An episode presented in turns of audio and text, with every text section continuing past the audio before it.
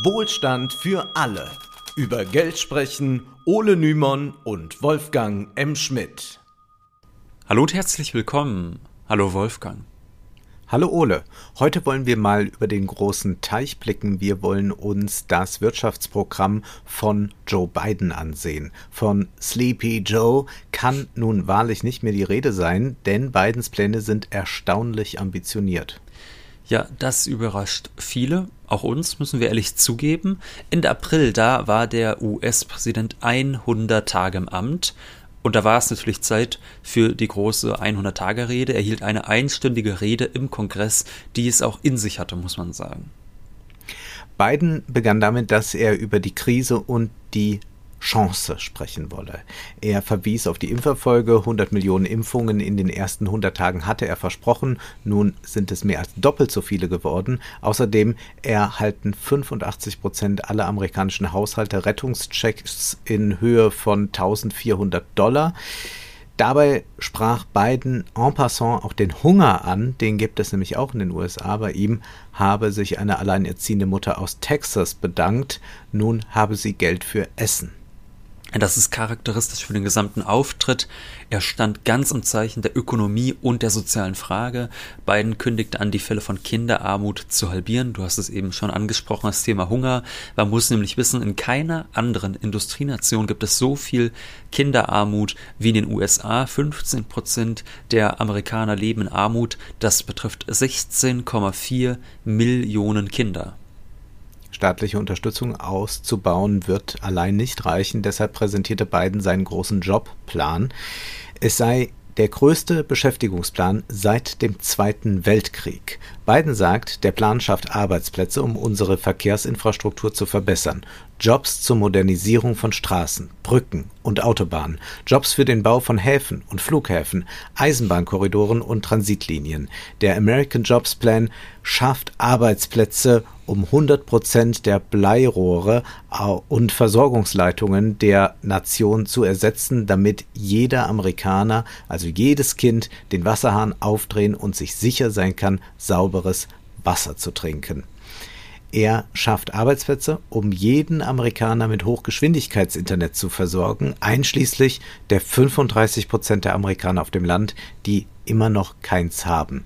Dies wird unseren Kindern und Unternehmen helfen, in einer Wirtschaft des 21. Jahrhunderts erfolgreich zu sein.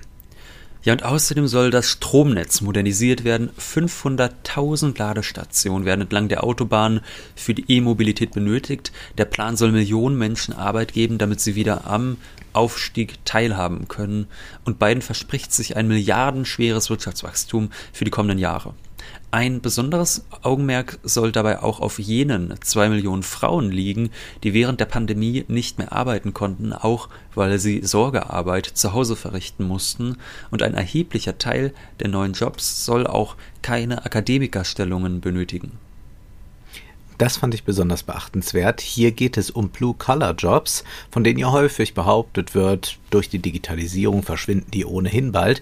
Biden sagt da, die Wall Street hat dieses Land nicht aufgebaut. Die Mittelschicht baute dieses Land auf und die Gewerkschaften bauen die Mittelschicht auf. Das ist eine geschickte Formulierung, mit der die Arbeiter plötzlich alle zur Mittelschicht gezählt werden. Geschickt, weil erstens sich in der Tat auch viele einfache Arbeiter fälschlicherweise zur Mitte zählen und zweitens, weil diese konservative Rahmung, die den Begriff Arbeiterklasse vermeidet, anschlussfähiger ist für den Mehrheitsdiskurs. Ja, und Biden will natürlich auch die sogenannte Bitte äh, beruhigen, muss man sagen. Er hat gleich versprochen, es wird Steuererhöhungen nur für Menschen geben, die mehr als 400.000 Dollar im Jahr verdienen. Da sind sich ja die meisten doch eher einig, dass solche Menschen nicht zur Mitte der Gesellschaft gehören, sag ich mal. Äh, das reichste 1% und Corporate America, also damit sind Konzern und Big Business gemeint, die sollen jetzt zur Kasse gebeten werden. 55 der größten US-Unternehmen haben im vergangenen Jahr auf 40 Milliarden Dollar Gewinn keine Steuer gezahlt und Biden sagt, Zitat, viele Unternehmen hinterziehen Steuern durch Steuerparadiese von der Schweiz über die Bermudas bis hin zu den Cayman Islands. Wir werden den Spitzensteuersatz für die reichsten 1% der Amerikaner, diejenigen, die 400.000 Dollar oder mehr verdienen, wieder auf 39,6% anheben. Vielleicht noch eine kurze Anmerkung dazu. Das ist natürlich etwas, mhm. was wir grundsätzlich begrüßen, dass man sagt, äh, wir machen das Steuersystem progressiver, die Reichen sollen mehr Steuern zahlen etc. Man muss sich aber, glaube ich, auch vor Augen halten, das wäre immer noch deutlich niedriger als in Deutschland. Also in Deutschland ja. zahlt man ab äh, einer knappen Viertelmillion, also ab knappen 250.000 Euro im Jahr einen Spitzensteuersatz von äh, knapp 45 Prozent. Also nur um das mal in ein Verhältnis vielleicht zu setzen, das ist jetzt wirklich keine äh, große sozialistische äh, Agenda, die er da äh, vorlegt, auch wenn manche Liberale und äh, Konservative das jetzt schon so an die Wand malen und große Angst davor haben. Ja, und es gab ja durchaus Zeiten, da lag der wesentlich höher, der ja, Spitzensteuersatz, auch in den USA, auch in den USA 60, 70 Prozent und sowas. Davon ist man weit entfernt. Momentan sind wir bei 37 Prozent in den USA und dann kommt jetzt ein bisschen was dazu. Bei der Unternehmenssteuer, da gibt es schon ein bisschen mehr. Da soll man äh, erhöhen auch, ja, von 21 Prozent auf 28 Prozent und weiter erklärte Biden, dass er nach wie vor für einen Mindestlohn sei. Da konnte er sich ja erstmal nicht so durchsetzen, aber das sei weiterhin auf seiner Agenda und vor allem will er auch die Schlupflöcher beseitigen, die die Millionäre so nutzen, nämlich ist es ja so, dass sie einen niedrigeren Steuersatz auf ihre Kapitalgewinne zu zahlen haben als arbeitende Amerikaner auf ihre Löhne. Und die Kapitalertragssteuer soll von 20 Prozent auch auf 39,6 Prozent angehoben werden. Das ist also dann schon ein erheblicher Einschnitt äh, für die Superreichen. Biden kritisiert scharf die Steuersenkung von Trump, die kein Wirtschaftswachstum erzeugt haben. Die Löhne seien nicht gestiegen, die Konzerne hätten keine neuen Investitionen getätigt, stattdessen sei das Geld nach oben einfach geflossen. Inzwischen verdiene, sagt er dann nochmal ausdrücklich, ein CEO das 320-fache des Durchschnittslohns eines Arbeiters. Ja, und insbesondere dieses Thema äh, Steuerschlupflöcher, glaube ich, wäre auch noch mal eine eigene Folge wert. Wir hatten äh, damals schon so mhm. vor knapp anderthalb Jahren äh, mal über äh, Emanuel Saez und Gabriel Zygmann gesprochen, über ihr Buch Triumph der Ungerechtigkeit. Und da zeigen die, dass tatsächlich der effektive Steuersatz, also der, der wirklich gezahlt wird von den Reichsten, dass der niedriger ist äh, auf ihre Einkommen als den, den normale Bürger so zahlen. Von daher ist es tatsächlich da zwingend nötig, so einige Schlupflöcher zu schließen. Und Biden, der holt dann nochmal richtig aus. Zitat. 20 Millionen Amerikaner haben durch die Pandemie ihren Job verloren. Amerikaner aus der Arbeiter- und Mittelschicht. Gleichzeitig ist das Nettovermögen der rund 650 Milliardäre in Amerika um mehr als eine Billion Dollar gestiegen.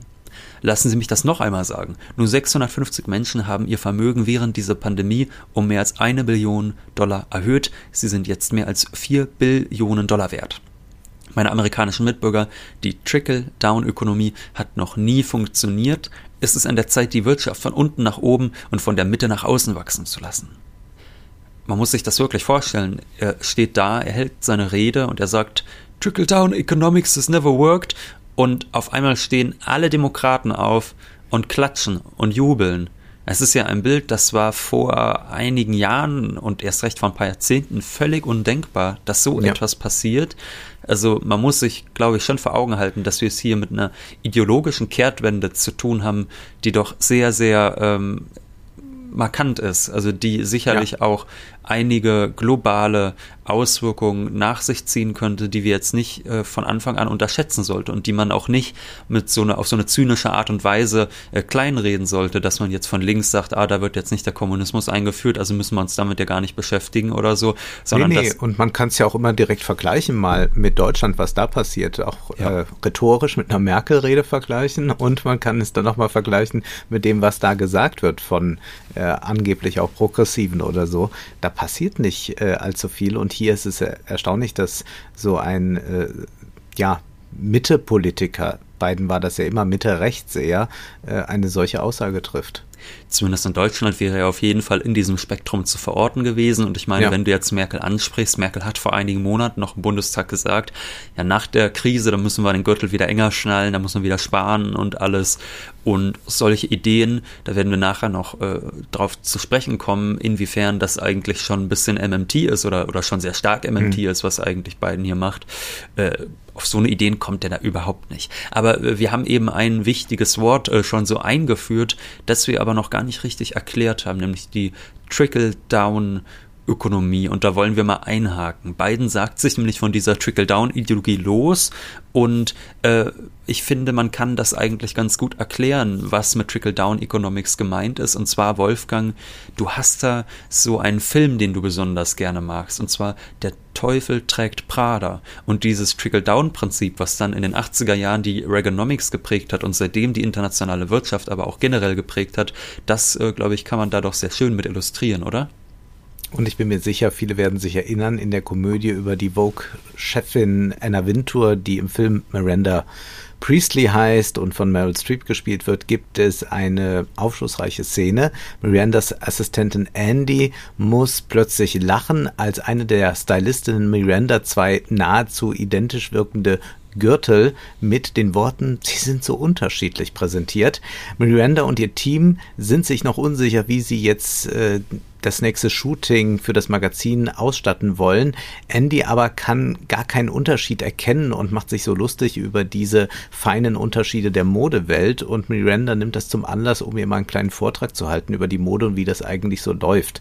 Und zwar sagt dann Miranda, sie, also diese Assistentin Andy, bilde sich wohl ein, wenn sie diesen plumpen blauen Pullover trage, der Welt mitteilen zu können, dass ihr Kleidung gar nicht wichtig sei. In Wahrheit aber wurde das Blau dieses Pullovers, das weder Türkis noch Lapis, sondern Azur ist, 2002 von Oscar de la Rente und Yves Saint Laurent eingeführt und tauchte daraufhin in acht weiteren Kollektionen auf. Und Miranda fügt dann abschließend hinzu, Anschließend sickerte es zu den gewöhnlichen Kaufhäusern durch und fand dann sein tragisches Ende in der Freizeitabteilung, aus deren Wühltisch sie es dann irgendwann gefischt haben.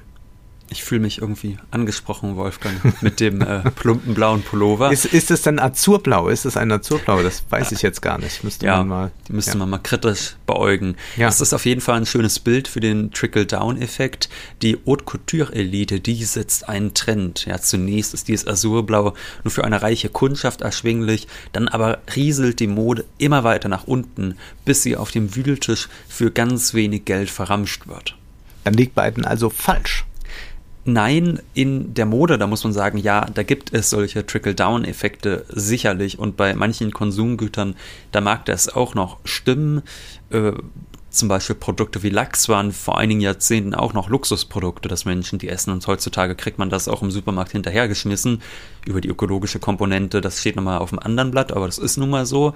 Aber im Großen und Ganzen muss man sagen, dass diese Idee, dass der Reichtum der Reichen immer nach unten rieselt und dann die Mitte und die Arbeiterklasse auch davon profitieren, dass sich diese Idee in den letzten Jahrzehnten doch als völlig falsch herausgestellt hat. Das ist nicht wie in Der Teufel trägt Prada, sondern vielleicht eher wie in dem Netflix-Film Der Schacht.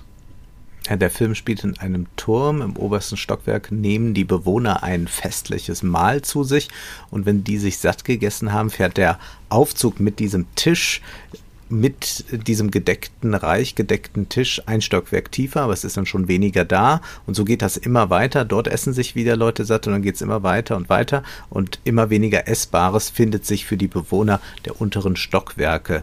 Nun stellt sich die Frage, wieso überhaupt Ökonomen davon ausgegangen sind, dass alle was vom Reichtum der oberen 10.000 abbekommen. Nun, angenommen wird, dass die Reichen, die durch Steuersenkungen mehr Geld zur Verfügung haben, auch mehr Geld verkonsumieren und investieren.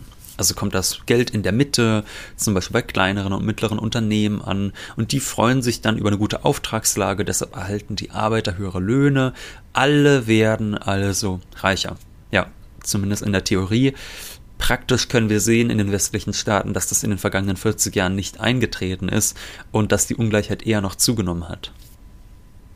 Und das lässt sich auch einfach erklären, wenn sehr reiche Menschen noch mehr Geld haben, verkonsumieren sie das nicht. Wir sprechen hier von Millionären und Milliardären, die kaufen jetzt nicht dann sofort noch ein paar Autos und Luxusuhren und selbst wenn sie das täten, würden sie doch das meiste Geld gar nicht verkonsumieren können. Ja, außer Karl Lagerfeld, oder? Der hat es, glaube ich, geschafft, ja. Äh, der hatte so viele Häuser und Wohnungen und so viel Personal, äh, dass der äh, wirklich sehr, sehr viele Millionen jährlich ausgegeben hat. Ich glaube, zum Teil 30, 40, 50 Millionen, ähm, um diesen Lebensstil zu pflegen. Äh, da ist sicherlich einiges nach unten gerieselt. Aber das ist dann doch eher eine rühmliche Ausnahme. Er hat ja auch immer gesagt, man muss das Geld aus dem Fenster schmeißen, damit es wieder reinkommt.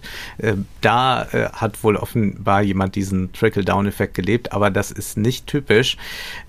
Das ist eher für Normalverdiener so, dass wenn die etwas mehr Geld bekommen, eine Lohnerhöhung oder so, dann sagen die sich, ach, dann kann ich mir jetzt vielleicht doch äh, das bessere Auto leisten oder kaufe mir ja. den besseren Anzug, sowas. Äh, da wirkt sich das aus oder auch bei jenen, die äh, wenig verdienen, die verkonsumieren natürlich das auch, wenn sie ein paar Euro mehr haben. Superreiche aber legen das zusätzliche Geld meist an in Aktien, Immobilien oder auch in Kunst. Und deshalb erleben die Börsen einen nunmehr zwölf Jahre andauernden Boom, während die Löhne stagnieren. Gut, das betrifft jetzt die vermögenden Privathaushalte. Wie sieht es mit dem zweiten Teil der These aus? Was ist mit den Unternehmen? Die könnten ja das gesparte Geld investieren und auch das, muss man sagen, ist nicht der Fall. Wir haben da schon mal drüber gesprochen hier bei Wohlstand für alle, zum Beispiel in Deutschland sind seit den 1990er Jahren die Unternehmenssteuern von knapp unter 60 auf knapp unter 30 Prozent gesunken. Das hat nicht, wiederhole, nicht zu einer Erhöhung der Investitionsquote geführt. Tatsächlich sind die Investitionen sogar leicht gesunken in den letzten Jahrzehnten. Auch die radikale Steuererleichterung von Donald Trump in den USA hat an diesem Trend auch nichts geändert. Stattdessen investieren Unternehmen dann lieber in Boden, den sie im großen Stil kaufen und natürlich in Aktien oder neuerdings auch in Kryptowährungen. Und äh, was man zum Beispiel auch nach Trumps Steuerreform gesehen hat, war, dass zum Beispiel Unternehmen wie Apple ihre eigenen Aktien mit dem gesparten Geld zurückgekauft haben. Das hat dann dazu geführt, dass die Kurse ansteigen und dann konnten sich die Manager prima Boni auszahlen, weil sie den Aktienwert gesteigert haben, obwohl der realwirtschaftlich überhaupt nichts passiert ist. Es kam also vor allem den Aktionären und nicht den Arbeitern zugute, was ja, muss man sagen, sehr unklug ist. Denn äh, der Fordismus, der hat ja eigentlich darauf gesetzt, dass man sagt, wir geben den Arbeitern äh, möglichst hohe Löhne, damit sie das Geld dann wieder äh, verkonsumieren. Und mhm. äh, da kann man tatsächlich noch irgendwie Wachstum erzeugen auf diese Art und Weise. Es ist aber nicht passiert. Also wir können schon mal sagen, äh, die mittleren und die kleinen Angestellten in solchen Unternehmen, die konnten in den letzten Jahrzehnten ihre Regenschirme daheim lassen, denn es kam leider kein warmer Geldregen von oben, auch wenn Hans-Werner Sinn ja immer sagt, die Leute haben doch genug Geld, die Zentralbanken, die drucken es doch wie Sau, da muss ich sagen, ja, bei uns normalen Menschen ist es noch nicht angekommen, leider. Zurückzuführen ist die Trickle-Down-Theorie auf Adam Smith. 1776 schreibt Smith in Wohlstand der Nationen im ersten Kapitel über die Arbeitsteilung und die daraus resultierende Produktivitätssteigerung. Dort steht dann folgender Satz und dieses ungeheure Anwachsen der Produktion in allen Gewerben als Folge der Arbeitsteilung führt in einem gut regierten Staat zu allgemeinem Wohlstand, der selbst in den untersten Schichten der Bevölkerung spürbar wird. Ja, Smith ist also Trickle-Down Ökonom könnte man es sagen. Mhm. Werden wir gleich nochmal kritisch darauf eingehen, ob das wirklich so ist. Also Smith geht zwar davon aus, dass Wohlstand nicht nur in oberen, sondern auch in unteren Schichten ankommt. Das geschieht aber durch die Steigerung der Produktivität, wodurch Jobs entstehen und der Markt, wenn er denn gut reguliert wird, sorgt für eine hohe Produktivität und niedrige Arbeitslosigkeit. Und man könnte sagen, äh, dass Biden da vielleicht relativ nah bei Smith ist, denn bei Smith steht ja trotzdem nicht, dass man Reiche möglichst noch reicher machen soll von staatlicher Seite aus, damit dann der Trickle-Down-Effekt einsetzt, wie es Marktfundamentalisten immer wieder befürworten bis heute. Nach der Finanzkrise von 2008 hat man das aber tatsächlich nicht so gedacht, wie Biden es jetzt denkt. Äh, da hat man zwar erst Geld locker gemacht, um die Wirtschaft anzukurbeln und versprach auch viele neue Arbeitsplätze, aber als die Wirtschaft dann wieder in Gang kam und die Börsenkurse kräftig stiegen, da hat man weitere sinnvolle Investitionen unterlassen. Die Finanzmärkte und die Konzerne, die haben profitiert von diesen Finanzspritzen, aber neue Jobs oder gar mehr Sozialausgaben, die hat das nicht gegeben, denn sofort warnten damals konservative und liberale Hilfe, Hilfe, wir überhitzen die Wirtschaft, es gibt große Inflation und ja, vielleicht muss man auch einfach mal konstatieren, dass diese Menschen eigentlich gar nicht so ein hohes Engagement dabei zeigen, Arbeitslosigkeit und Armut zu bekämpfen. Kommen wir nochmal zu Adam Smith und den Trickle-Down-Effekt zurück. Die Philosophin Lisa Herzog hat dazu einen lesenswerten Aufsatz verfasst. The Normative Stakes of Economic Growth or Why Adam Smith Does Not Rely on Trickle Down. Herzog gibt zunächst ein Beispiel aus Smiths Theory of Moral Sentiments, das tatsächlich sehr an der Schacht erinnert. Ein reicher Mann hat mehr zu essen, als in seinen Bauch passt und deshalb gibt er dann die Reste dem Personal. Und meine Assoziation zu Der Teufel trägt Prada ist auch nicht ganz falsch, wenn wir in Wohlstand der Nationen Folgendes zu lesen bekommen. Häuser, Möbel und Kleidung der Reichen werden durch werden nach kurzer Zeit den mittleren und unteren Volksschichten zugänglich, sobald nämlich deren Besitzer ihrer überdrüssig diese verkaufen. Und auf solche Art werden die allgemeinen Lebensverhältnisse des Volkes nach und nach verbessert. Wir können auch beim technischen Fortschritt ja durchaus einen Trickle-Down-Effekt beobachten. Zum Beispiel sind Flachbildfernseher immer günstiger geworden. Auf Häuser trifft das jetzt nicht so zu, was er da beschreibt. Darüber haben wir ja auch schon berichtet. Ja, Herzog, der bemerkt einen interessanten Aspekt. Smith spricht sich vor allem für den Konsum von langlebigen Gütern aus. Herzog schreibt, Zitat, Smiths Vorliebe für langlebige Güter führt uns zum zweiten zentralen Szenario des Wachstums in Smiths Schrift, das sich um die Schaffung von Arbeitsplätzen, die Akkumulation von Kapital und die Steigerung der Produktivität dreht. Der Hauptgrund, warum er Investitionen in langlebige Güter bevorzugt, ist, dass sie mehr Arbeitsplätze schaffen. Also Herzog sagt, dass der Fokus auf den Trickle-Down-Effekt Smith nicht gerecht werde.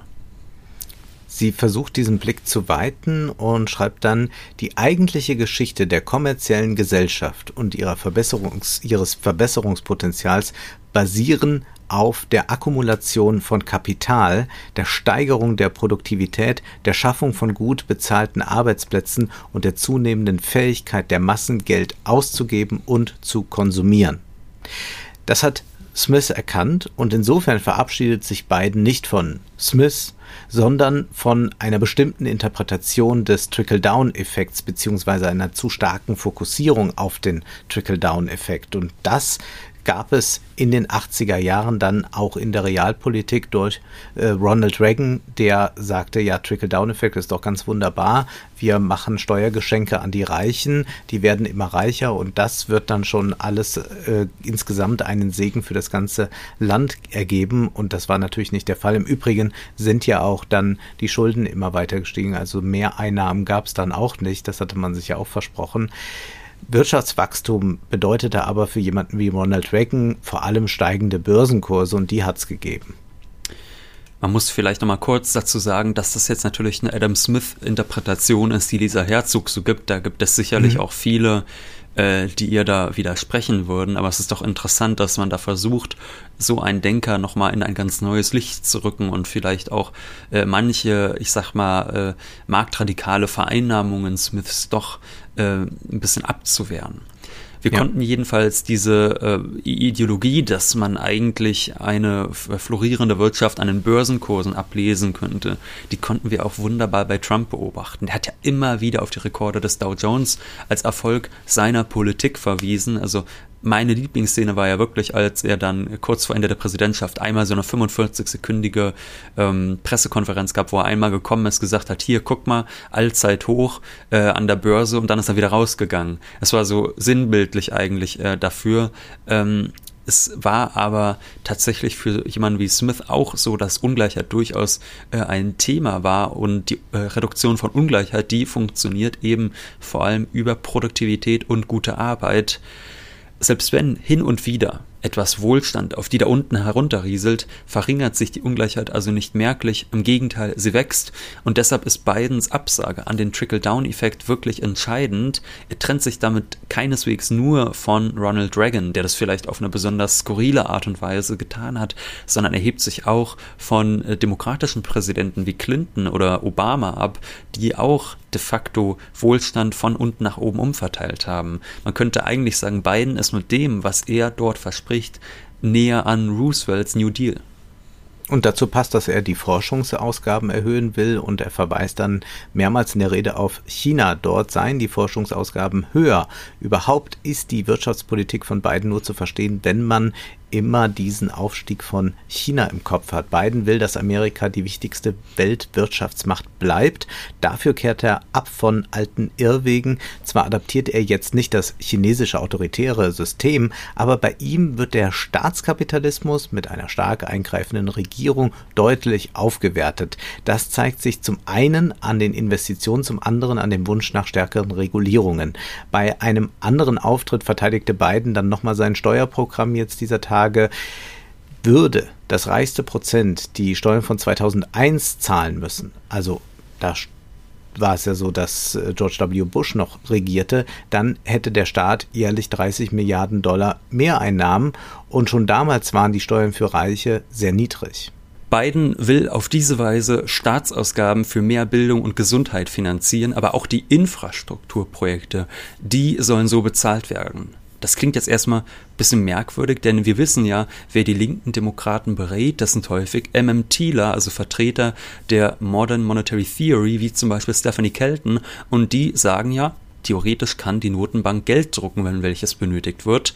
Natürlich sollen die Ausgaben sinnvoll sein, man darf die Wirtschaft nicht überhitzen, man soll keine Rieseninflation in Gang setzen, aber man benötigt theoretisch nicht Steuereinnahmen, um zum Beispiel den Schienenverkehr auszubauen. Nur wie passt das jetzt damit zusammen? Wir haben auf der einen Seite eigentlich de facto eine praktizierte MMT, äh, sehen aber, dass man dann sagt, ah, guck mal hier, durch die Steuererhöhungen, da holen wir uns wieder Geld von den Reichen zurück, obwohl man das ja theoretisch nicht müsste. Nun es ergibt Sinn, wenn man das taktisch betrachtet. Das ist, glaube ich, äh, einfach sinnvoll, ähm, wenn man diese Theorie nicht so explizit macht, wenn man nicht sagt, ah, wir machen hier eine neue Wirtschaftspolitik und wir setzen die MMT in der Praxis um, sondern man tut eigentlich so, als würde man höchstens so einen moderat keynesianischen Kurs fahren, dass man sagt, wir investieren und das holen wir uns rein über Steuern, äh, denn auf diese Art und Weise kann man dann den Kampf gegen die Ungleichheit fiskalpolitisch rechtfertigen, man kann dem konservativen Lager innerhalb der eigenen Partei, aber auch den Republikanern damit auch nur ganz wenig Angriffsfläche bieten, denn die haben das vielleicht noch nicht so gecheckt mit der MMT und die würden dann vielleicht öffentlich versuchen, dagegen mobil zu machen. Und das funktioniert gar nicht erst, wenn Biden so tut, als würde er das alles über Steuern wieder reinholen. Und dennoch steckt natürlich viel MMT da drin. Der Aufschwung ist in den USA bereits im vollen Gange. Das Wachstum lag im ersten Jahresquartal bei 6,4 Prozent. Biden hat für seine Politik einen wichtigen Verbündeten, den Notenbankchef Jerome Powell, der bereits zusicherte, die Zinsen niedrig zu halten und an den monatlichen Anleihenkäufen in Höhe von 120 Milliarden Dollar festzuhalten. Für ihn sind Schulden jetzt auch mal gar kein Problem. Paul sieht die durch die Krise zugenommene Ungleichheit. Das ist das, was ihn besorgt und nicht, dass es jetzt mal kurzzeitig eine Inflation von 3,5 Prozent gibt. Auch in den USA hat man eigentlich so ein 2 Prozent Ziel bei der Inflation, aber das könne ruhig mal temporär überschritten werden und das sei auch nur temporär. Paul sieht keine hohe Inflation dreuen ja, dem progressiven Lager um AOC geht das nicht weit genug. Auch der Wirtschaftshistoriker Adam Tooze bezweifelt, dass diese 2,3 Billionen Dollar für die Infrastruktur ausreichen werden, um die Wirtschaft zu transformieren und einen Green New Deal zu verwirklichen. Tooze hält es für vernünftig, 10 Billionen Dollar zu investieren. Uns scheint das durchaus vernünftig und sinnvoll. Die USA sind ein großes Land, die Infrastruktur ist extrem marode und in grüne Technologien und Unternehmen hat man bislang viel zu zögerlich investiert. Da werden zwei Billionen niemals reichen, um auch das 1,5 Grad Ziel zu erreichen, um eine Jobgarantie geben zu können. Und denken wir daran, China hat die Pandemie besser überstanden und wächst rasanter als die westlichen Industriestaaten. Den Wettbewerb kann man nur gewinnen, wenn man mehr Geld in die Hand nimmt. China kann aber beiden gewisser gewissermaßen, äh, also Bidens Politik gewissermaßen unterstützen, indem ja China dann so voranschreitet, muss man irgendwie da mithalten will. Und indem Biden dann immer wieder auf diese Erfolge von China verweist, kann er auch den Kampfgeist bei Konservativen wie Liberalen wecken. Zwar droht akut kein Krieg mit China, aber diese Freund-Feind-Konstellation könnte dafür sorgen, dass man Paradigmen aus der Kriegswirtschaft übernimmt und so eine Jobgarantie verwirklicht, ohne sie dann vielleicht so zu nennen. Das verbindet dann auch mehrere wirtschaftswissenschaftliche Lager, nicht zuletzt die MMT mit Keynesianern, wenngleich letztere die Prämissen der MMT ablehnen, aber sie liebäugeln hinsichtlich des Green New Deal auch mit einer Kriegswirtschaft. Ja, verglichen mit der GroKo und vielen in der Europäischen Union hat Biden die Zeichen der Zeit erkannt und es würde uns auch nicht wundern, wenn er, sofern er denn dafür eine Mehrheit erhält, noch weiter investiert. Man fragt sich ja schon manchmal, ob so ein Peter Altmaier oder so ein Olaf Scholz auch vielleicht mal Zeitung lesen und ob ihnen das nicht so ein bisschen zu denken gibt mit dieser Wirtschaftspolitik, die da in den USA stattfindet. Ja, ich befürchte, die lesen Zeitungen, aber nehmen das doch nur so punktuell zur Kenntnis, also ja. so wie sie es wollen in ihrem Paradigma Vielleicht lesen Sie nur die Kommentare von deutschen ordoliberalen Journalisten, die natürlich jetzt ganz aus dem Häuschen sind und warnen, Biden sorgt hier für eine Inflation und vielleicht sogar Sozialismus. Im Handelsblatt war das auch sehr schön veranschaulicht. Also das Handelsblatt widmete Bidens Programm zwei volle Seiten, aber bei diesem Text war doch etwas sehr auffällig. Es gab da eine rote, dicke Linie, ja. die äh, nach oben ging und zwar von der linken unteren Ecke in die rechte obere Ecke führte die und da ganz oben stand dann 31,7 Billionen US-Dollar. Ja, so hoch könnte der Schuldenberg im Jahr 2022 sein. Gott bewahre. Jedenfalls muss sich die EU mit beiden befassen, denn der US-Präsident forciert eine Reform des Weltsteuerrechts, damit sich Unternehmen nicht mehr vor dem Fiskus wegducken können. Seit Jahrzehnten befinden sich die Staaten in einem globalen Steuerunterbietungswettbewerb. Um Investoren und Unternehmen anzulocken, werden die Steuern immer weiter gesenkt, um Standortvorteile zu erreichen. Die G20-Staaten, die planen eine neue Fiskalordnung.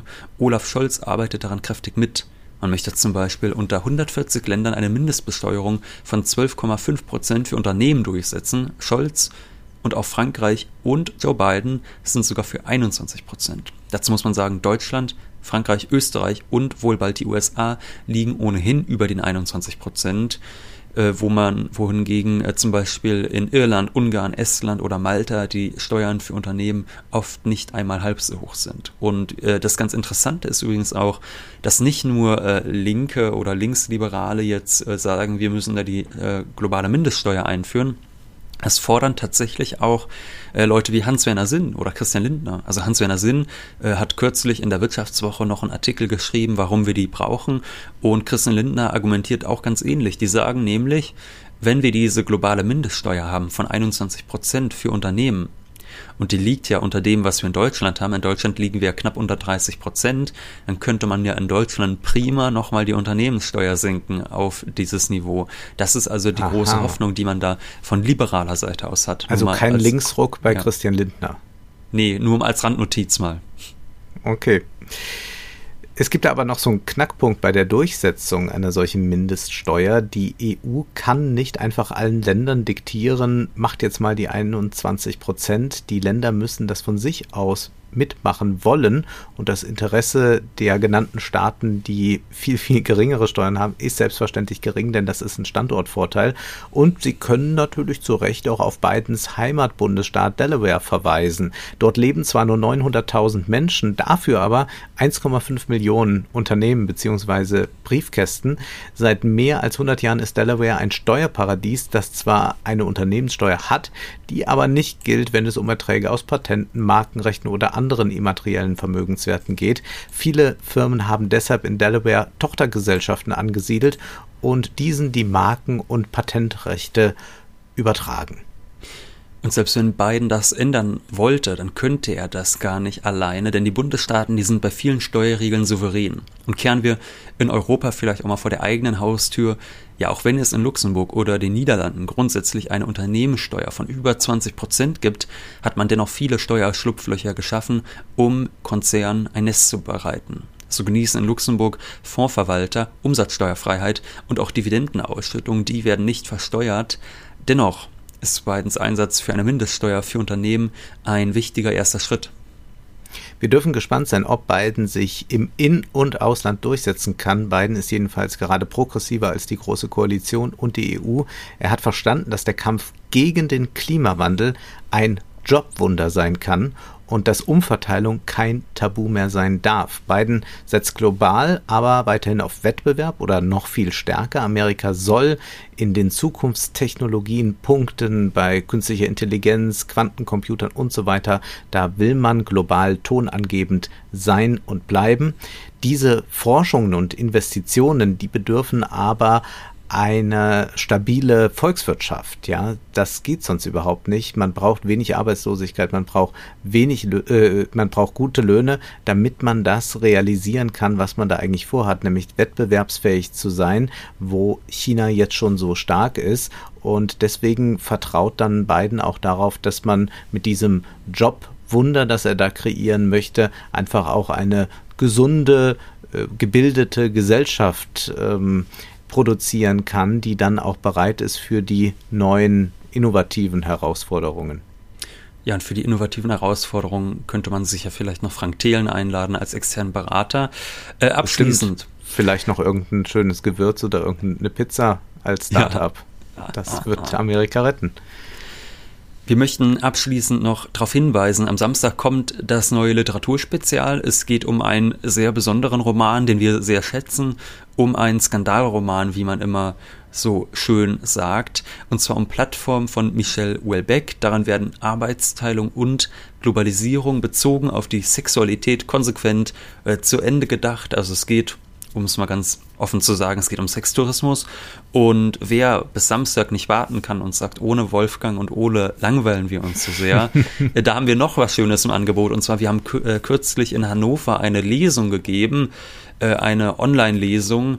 Die ist jetzt auch auf YouTube verfügbar. Den Link packen wir natürlich in die Episodenbeschreibung. Wir haben gelesen aus unserem Buch Influencer, die Ideologie der Werbekörper. Wir haben das angereichert mit lustigen, skurrilen, mitunter auch erschreckenden Videos, glaube ich, kann man sagen. Das heißt, auch da äh, rufen wir natürlich auf, das nachzuholen. Das ist, glaube ich, wirklich gute Abendunterhaltung für die ganze Familie. Nun ist erstmal Schluss für heute, denn Zeit ist Geld. Prosit. Das war Wohlstand für alle. Ihr könnt uns finanziell unterstützen über paypal.me-ole und Wolfgang oder über die in der Beschreibung angegebene Bankverbindung. Herzlichen Dank.